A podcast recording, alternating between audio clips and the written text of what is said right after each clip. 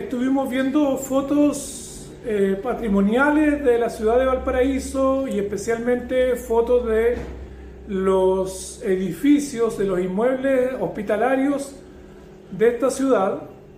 que dan cuenta de una institucionalidad sanitaria y una infraestructura hospitalaria que se ha ido perdiendo durante décadas y diría yo que durante prácticamente todo el siglo pasado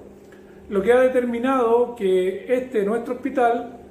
en cierta medida haya tenido que absorber todas esas falencias producidas por la disminución de las camas hospitalarias, por ejemplo, del hospital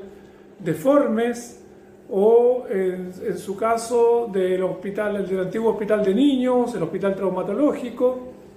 de tal manera que eso nos sitúa fundamentalmente en la realidad que tenemos que enfrentar actualmente porque para eso sirve el patrimonio. El patrimonio sirve para ilustrar nuestro presente y permitirnos lograr eh, con esos datos hacer un análisis más completo y acabado. Vinimos hasta eh, la biblioteca, que en sí misma es también un recinto patrimonial debido a que en ella funcionó la morgue de este hospital y albergó también eh, las dependencias del Servicio de Anatomía Patológica, eh, dentro de los cuales podemos decir que el doctor Salvador Allende estuvo trabajando acá un, un,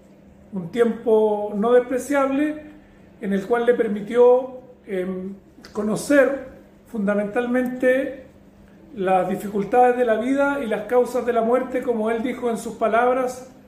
posteriormente a dejar este lugar.